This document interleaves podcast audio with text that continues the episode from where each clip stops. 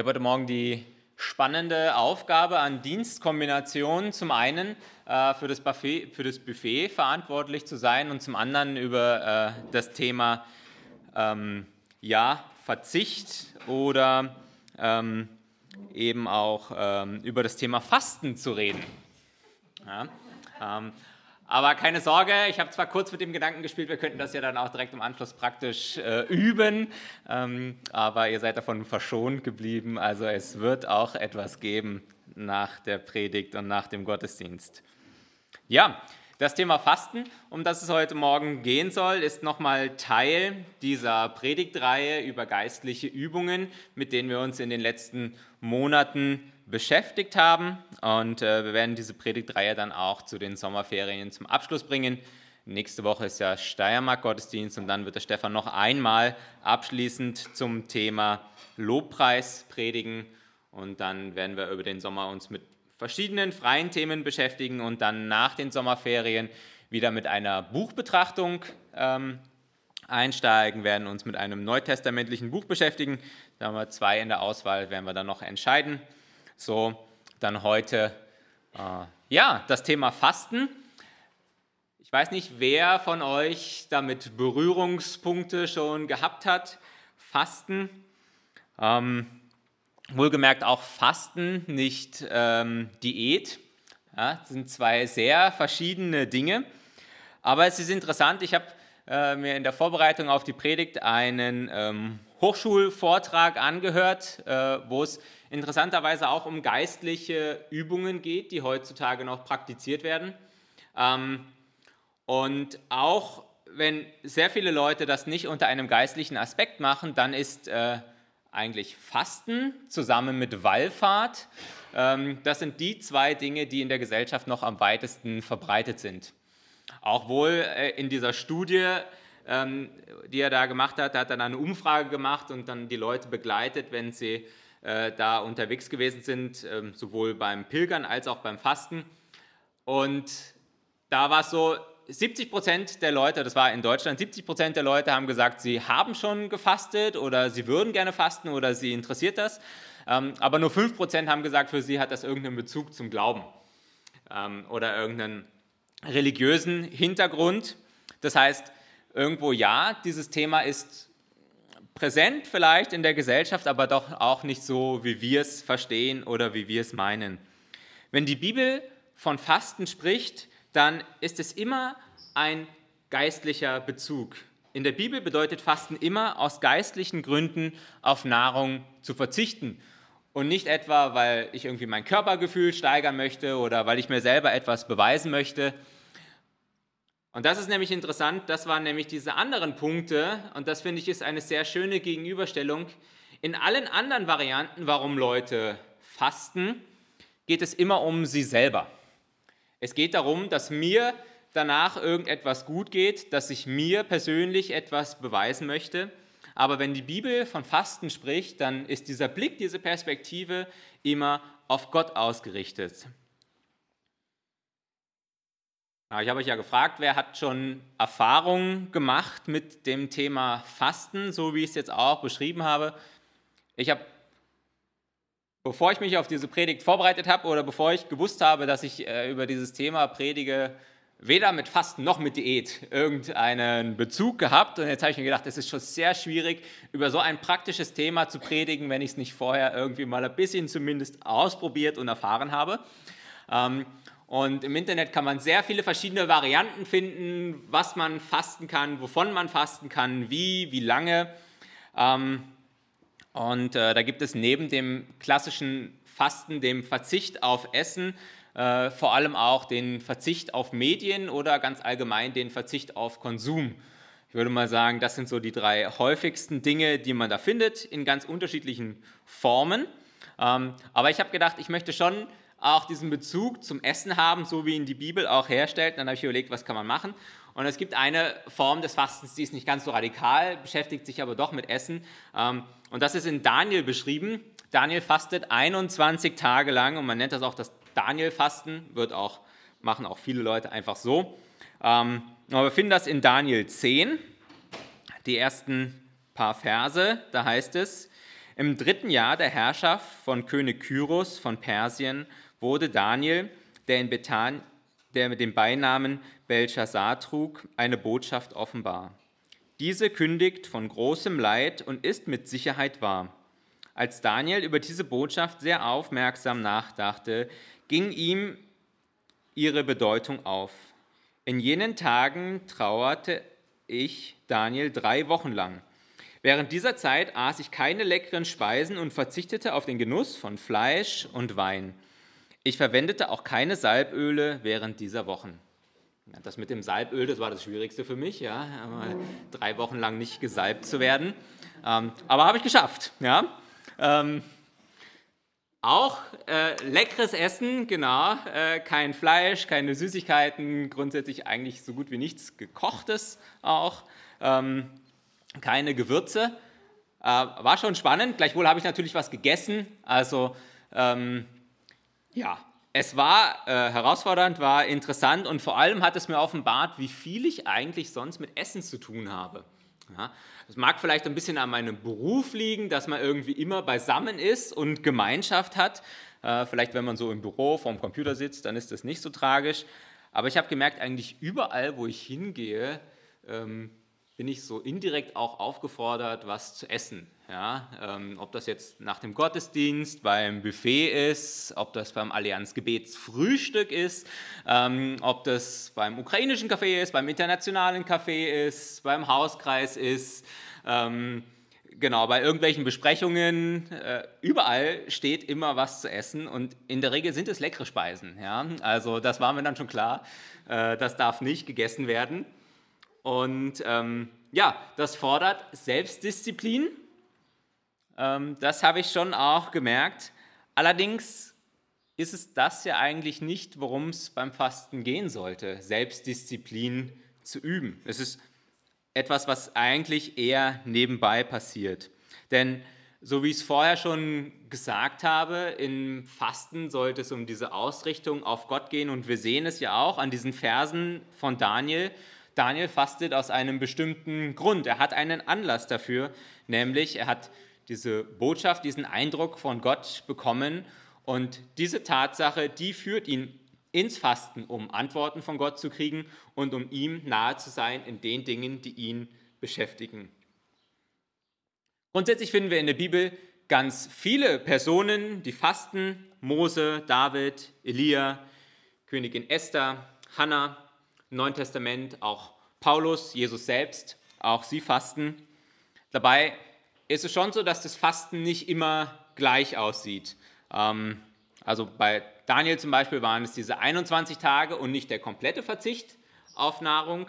Ähm, wir finden aber auch zum Beispiel bei Paulus oder bei Esther ähm, das Drei-Tage-Fasten, wo auf Nahrung und auf Getränke verzichtet wird.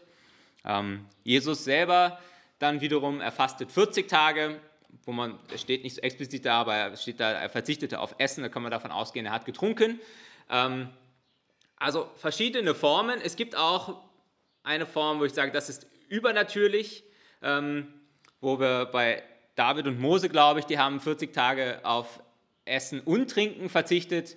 Ähm, das würde ich niemandem empfehlen. Äh, die sind mit Sicherheit da auch übernatürlich von Gott dann versorgt worden, um das durchzustehen. Ähm, also das kann man nicht. Ja. Aber verschiedene Dinge, verschiedene Formen des Fastens, die wir auch heute durchaus praktizieren können und auch verschiedene Formen des Fastens, die sich im Laufe der jüdischen Tradition und später dann auch der kirchlichen Tradition entwickelt haben. Also auch das Volk Israel kannte Fasten, zum Beispiel in Sacharja 8,19, da heißt es, so spricht der Herr, der Allmächtige, die Fastentage, die ihr im vierten, fünften, siebten und zehnten Monat gehalten habt, sollen für die Menschen von Juda zu fröhlichen Festentagen voller Jubel und Freude werden. Doch ihr sollt die Wahrheit und den Frieden lieben. Auch interessant, ja? Die fasten und sollen trotzdem fröhlich feiern. Ähm, ist vielleicht für uns auch schwierig, ja? weil wir das dann immer direkt verbinden mit äh, gutem Essen und äh, guten Getränken. Also das Volk kannte bestimmte Fastenzeiten und natürlich auch in der kirchlichen Tradition kennen wir verschiedene Fastenzeiten. Das, was vielleicht jetzt heute noch so am eindrücklichsten ist, das ist die Fastenzeit zwischen, ähm, dann zwischen Aschermittwoch und, ähm, und dann Karfreitag. Aber früher gab es in der kirchlichen Tradition viel, viel mehr Fastenzeiten. Es gab bestimmte Tage auch, es gibt auch bestimmte Strömungen innerhalb der Kirche, die da sehr großen Wert drauf gelegt haben, wo man besonders viel fasten sollte, weil das ein Ausdruck einer besonders großen Frömmigkeit ist. Und gleichwohl die Bibel an vielen Stellen über das Fasten redet, auch die kirchliche Tradition da ja, eine lange Tradition hat, was das Fasten betrifft, ähm, so ist es doch kein Gebot. Es ist kein Muss für einen Christen zu fasten, gleichwohl es äh, an vielen Stellen doch schon so scheint, dass es äh, zum Alltag eines Christen dazugehört. Und Jesus selber spricht auch übers Fasten, Matthäus 6, 16 bis 18, ähm, Aussagen, die innerhalb der Bergpredigt stehen. Und da heißt es von Jesus, wenn ihr fastet, sollt ihr nicht sauer dreinsehen wie die Heuchler, denn sie verstellen ihr Gesicht, um sich vor den Leuten zu zeigen mit ihrem Fasten. Wahrlich, ich sage euch, sie haben ihren Lohn schon empfangen. Wenn du aber fastest, so salbe dein Haupt und wasche dein Gesicht, damit du dich nicht vor den Leuten zeigst mit deinem Fasten, sondern vor deinem Vater, der im Verborgenen ist. Und dein Vater, der in das Verborgene sieht, wird dir vergelten. Hätte ich mich jetzt doch salben müssen, ne? aber ähm, so ändern sich die Zeiten und die Geflogenheiten vielleicht auch ein bisschen. Jesus spricht hier ähm, dieses Thema des Fastens in einem Dreiklang an, wo er drei verschiedene Themen beleuchtet. Und diese drei Themen, die sind eigentlich alle gleich aufgebaut. Sie beginnen gleich und sie enden auch gleich. Da heißt es, wenn du aber Almosen gibst, sollst du, das ist Vers 2 in Kapitel 6. Wenn, du wenn ihr betet, sollt ihr, Vers 5. Und dann eben aus unserem Text der Bezug zum Fasten, wenn ihr fastet, sollt ihr, in Vers 16. Geben, beten, fasten. Ähm, offensichtlich gehören diese drei Dinge, die Jesus hier nennt, für ihn irgendwo zusammen, sonst hätte er sie nicht in diesen, in diesen Kontext auch so nebeneinander gestellt. Und was ich interessant finde, dass Jesus in diesen kurzen Abschnitten vor allem darauf Augenmerk legt, warum wir das tun sollen, was wir da tun. Geben, beten, fasten. Da heißt es, wenn du aber Almosen gibst, so lasse deine linke Hand nicht wissen, was deine rechte tut, auf dass deine Almosen verborgen bleiben. Und wenn ihr betet, sollt ihr nicht sein wie die Heuchler, die gerne in den Synagogen und an den Straßenecken stehen und beten, um sich vor den Leuten zu zeigen. Wenn du aber betest, so geh in dein Kämmerlein, schließe die Tür zu und bete deinen Vater, der im, und bete zu deinem Vater, der im Verborgenen ist. Und dann nochmal das zum Thema Fasten. Wenn du aber fastest, so salbe dein Haupt und wasche dein Gesicht, damit du nicht von den Leuten zeigst mit deinem Fasten, sondern vor deinem Vater, der im Verborgenen ist. Ja, alle, die vorhin nicht gebetet haben, ja, die haben das vor Augen gehabt und haben gedacht, bloß nicht in der Synagoge laut beten, sonst ja, ja, ist das gegen das, was Jesus sagt. Darum geht es mit Sicherheit nicht, schauen wir gleich auch noch drauf. Geben, beten, fasten. Ja, warum tun wir das? Jesus macht ganz klar, es soll nicht darum gehen, um irgendwo Ansehen dafür zu bekommen vor den Leuten, es geht nicht darum, damit irgendwo vor der Öffentlichkeit zu stehen, um zu zeigen, wie fromm man doch ist und ähm, ja, wie, wie stark man im Glauben ist, dass man diese Dinge dann schafft und auch zeigen kann. Und ich habe gedacht, ja, dieser Wunsch nach Anerkennung, irgendwo etwas sein, etwas darstellen, auch gerade durch diese geistlichen Übungen und wir haben ja verschiedene Dinge jetzt in den letzten Monaten betrachtet, irgendwo zu sagen, zumindest unterbewusst, ich glaube, da stehen wir immer wieder in der Gefahr, dass wir Dinge tun und uns zumindest Anerkennung dafür erhoffen, auch wenn es jetzt vielleicht nicht unser, unser Antrieb ist, ja, jetzt zu beten, um dafür Anerkennung zu kriegen, aber Ahnung, wenn wir Gott loben, auch wenn wir ihn verkündigen, wenn wir etwas geben, wenn wir dafür etwas zurückbekommen von den Menschen, dann tut es uns auch gut. Und so, denke ich, müssen wir uns immer wieder selber überprüfen, warum schlussendlich wir das tun, was wir tun, wenn wir ja, uns für Gott einsetzen. Jesus sagt oder erwarnt uns eindringlich davor, unser Handeln, unsere Motivation zu hinterfragen. Und er sagt, ähm, wenn wir das, was wir tun, eigentlich tun, um vor den Menschen gut dazustehen, dann haben wir unseren Lohn schon empfangen. Das heißt, wir kriegen schon Lohn. Ja, es ist nicht so, dass wir nichts kriegen, aber das, was wir kriegen, geht nicht über das hinaus, was wir unmittelbar bekommen. Das, was uns die Menschen geben. Wenn wir fasten, wenn wir beten, wenn wir etwas geben, dann sollte Gott in diesen Dingen im Mittelpunkt stehen und nicht unsere Handlung selber. Ich habe vorhin gesagt, es braucht Disziplin beim Fasten, aber das ist nicht die eigentliche Übung.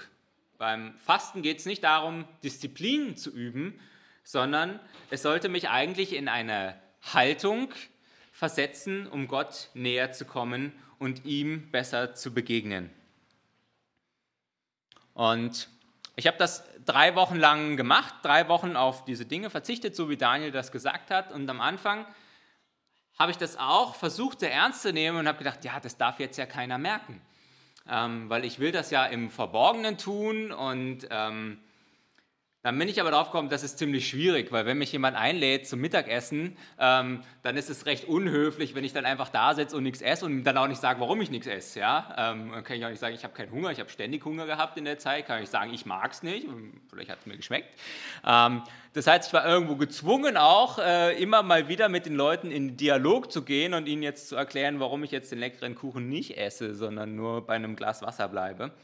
Und ähm, ich glaube, es ist auch nicht falsch, weil es nicht das ist, was Gott hier meint. Ähm, und wir haben auch, äh, gerade eben, haben auch verschiedene Leute gebetet. Ich habe auch gebetet. Ähm, es ist weder verboten, laut zu beten.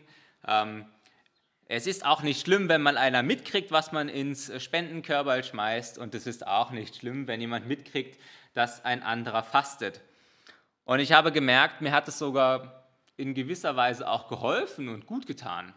Weil wenn ich da in einer großen Runde sitze und alle Leute etwas essen und niemand weiß, dass ich faste, dann ist es viel einfacher für mich, quasi äh, das auch zu brechen, das Fasten, wie wenn ich mich dann mit jemandem unterhalte. Ich habe mich dann mal beim Café länger mit dem Huber zum Beispiel drüber unterhalten und das hat mir geholfen, dann dem Schokokuchen abzusagen.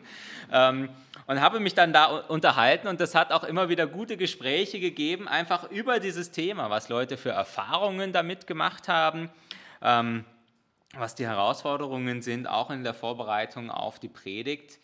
Und wenn wir auch Dinge miteinander teilen, auch wenn wir durch so eine Phase hindurchgehen, ähm, dann ist es auch gut, äh, wenn wir uns da austauschen, damit dann auch andere Leute nachfragen können, wie es dir damit geht. Auch wenn ich zum Beispiel eine bestimmte Zeit, vielleicht eine intensive Zeit des Gebets mir nehmen möchte, dann darf ich das ruhig auch teilen, ja? dass Leute nachfragen, wie geht es dir? Hast du die Antworten bekommen, die du gesucht hast? Mir ist aber noch etwas anderes aufgefallen und das ist eigentlich ja auch der Kern, wenn ich sage, wenn wir das tun, jetzt hier im Speziellen, das Fasten, dass Gott derjenige sein sollte, der im Mittelpunkt steht. Das passiert auf keinen Fall automatisch. ich habe mich sehr darauf konzentriert, auch äh, mich daran zu halten, an alle diese Dinge. Ähm, aber ich habe auch ansonsten meinen Alltag genauso gelebt wie vorher. Und das heißt, ich habe nicht unbedingt mehr Zeit gehabt dadurch, auch wenn ich auf das Fasten verzichtet habe. Ähm, bin auch trotzdem halt immer irgendwo beim Essen dabei gewesen. Das äh, machen dann auch manche Leute, die dann bewusst sagen, die halbe Stunde, die ich sonst esse, die nehme ich mir dann Zeit zum Gebet. War ein bisschen schwierig. Und da habe ich auch gemerkt, eigentlich bin ich an diesem Ziel doch ziemlich vorbeigeschrammt. Ich habe jetzt das mal ausprobiert. Ich sage, ja, ich kann diese Zeit so zumindest da auf diese bestimmten Speisen verzichten. Aber mir hat diese Zeit gefehlt, um mich auch intensiv auch Gott, auf Gott auszurichten, um dann auch in dem, was ich gerade erlebe, vor Gott zu treten und so wie dann Daniel mit bestimmten Fragen und Anliegen und Gedanken vor ihn zu treten. Was mich eigentlich dazu geführt hat, ich gedacht, ich muss das jetzt nochmal machen. Ähm, Vielleicht nicht nächste Woche, aber zu einem anderen Zeitpunkt, wo ich dann neben dieser Tatsache, dass ich das jetzt mache, mir irgendwie auch bewusster Zeit nehmen muss, um Gott auch zu suchen. Denn, wie gesagt, ich denke, das ist schlussendlich eigentlich das Essentielle. Und wenn ich mir solch eine bestimmte Zeit nehme, dann sollte ich das auf jeden Fall auch einplanen. Und da ist es vielleicht sogar einfacher, sich zu sagen, man nimmt sich diese drei Tage, so eine kurze Zeit, vielleicht ein langes Wochenende, mal irgendwo zur Ruhe zu kommen. Und es ist schon dann, gerade wenn man sagt, man verzichtet komplett auf Nahrung, ähm, doch auch eine sehr existenzielle äh, Erfahrung, die man dann dort machen kann. Gleichwohl wir natürlich immer die Chance haben, ähm, ja, dann halt eben wieder was zu essen, wenn es zu schwierig oder zu herausfordernd wird. Und ich glaube, dieses Fasten, das kann eine sehr gute und hilfreiche Unterstützung sein.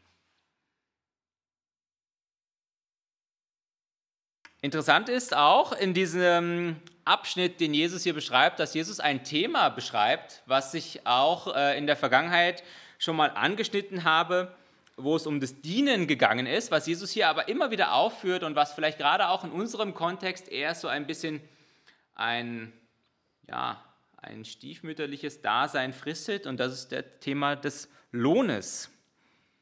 Jesus sagt, geben, beten und fasten aus den richtigen Motiven wird uns Lohn einbringen, den der Vater uns gibt, sagt er über alle drei Dinge.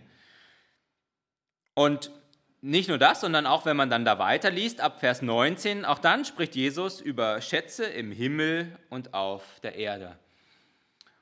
Und da liegt natürlich eine gewisse Spannung drin, aber es ist definitiv so, dass Gott sieht, was wir tun für ihn, wenn wir die richtige Einstellung und Motivation haben und dass es ihm weder egal ist, noch dass wir dafür nichts empfangen werden.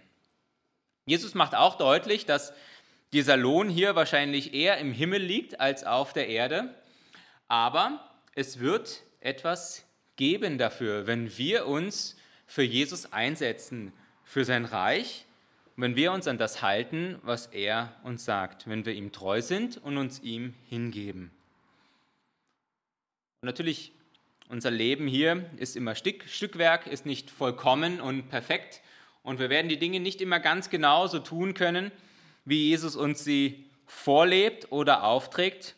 Und doch mag es für den einen oder anderen auch eine, eine Motivation, ein Anreiz sein, da dran zu bleiben und sich nicht zu denken, es sieht eh niemand, was ich tue. Ja, Jesus sagt ja, es ist eigentlich besser, wenn es niemand sieht, weil du tust es ja nicht für die Leute, sondern du tust es für mich, du tust es für Gott. So, das, was wir tun, das, wo wir uns einsetzen, es ist nicht vergebens, auch wenn es uns vielleicht manchmal so vorkommt. Und dann noch ein letzter Gedanke, der für mich in diesem Dreiklang steckt. Geben, beten, fasten. Wenn Jesus das hier so nebeneinander stellt, dann stellt sich für mich die Frage, ist das eigentlich etwas, was auch gleichwertig und gleichberechtigt in unserem geistlichen Leben in unserem Alltag Platz haben sollte. Vielleicht sollte es das. Jesus macht da jetzt zumindest ja keinen Unterschied in dem, wie er das aufführt. Ähm, ich vermute aber mal, dass es das im Moment in unserem Leben nicht ist. Dass wir wahrscheinlich öfter geben, öfter beten, als dass wir fasten. Ist vielleicht auch natürlich und normal, aber ich denke, diese Aufzählung hier zeigt doch, dass es für Jesus etwas Normales gewesen ist. Auch wenn ich vorher gesagt habe, es ist kein Gebot, du musst. Ähm, aber es ist etwas, wozu uns Jesus ganz klar auch auffordert. Und ähm, das ist dann quasi auch die Aufforderung an uns heute Morgen, sich dem durchaus auch einmal zu stellen. Wie gesagt, ich habe gesagt, es gibt ganz viele verschiedene Formen der Dauer und der Intensität. Und ich glaube, da kann auch jeder etwas finden, wo er sagt, da bin ich in der Lage, das zu leisten. Und es soll ja auch eine Herausforderung sein und nicht nur Spaß machen, eben genau auf das Leckere, vielleicht auf das Gute zu verzichten, was wir uns sonst immer gönnen. Ist vielleicht auch gerade in unserer Gesellschaft, wo wir eigentlich im Überfluss leben, wo wir alles haben, ähm, auch gut, sich immer wieder selber zu reduzieren, zurückzunehmen.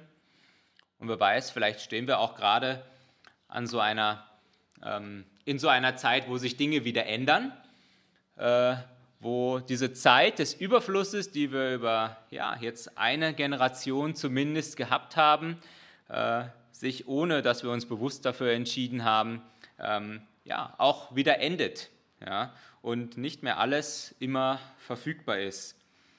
Und so, glaube ich, tut es uns gut, wenn wir ja, diese Reduktion auch ganz bewusst einmal mit Jesus durchlaufen, um auch zu sehen, was für einen Segen und was für etwas Gutes das auch haben kann, wenn wir uns da auf Gott einlassen, ihn dort mit hineinnehmen und hören und schauen, was er uns dann da zu sagen hat und wie er zu uns spricht. Und ich möchte zum Schluss noch mit einem Vers abschließen, Kolosser 3, Vers 17. Da heißt es, und alles, was ihr tut mit Worten oder mit Werken, das tut alles im Namen des Herrn Jesus und dankt Gott, dem Vater, durch ihn. Amen.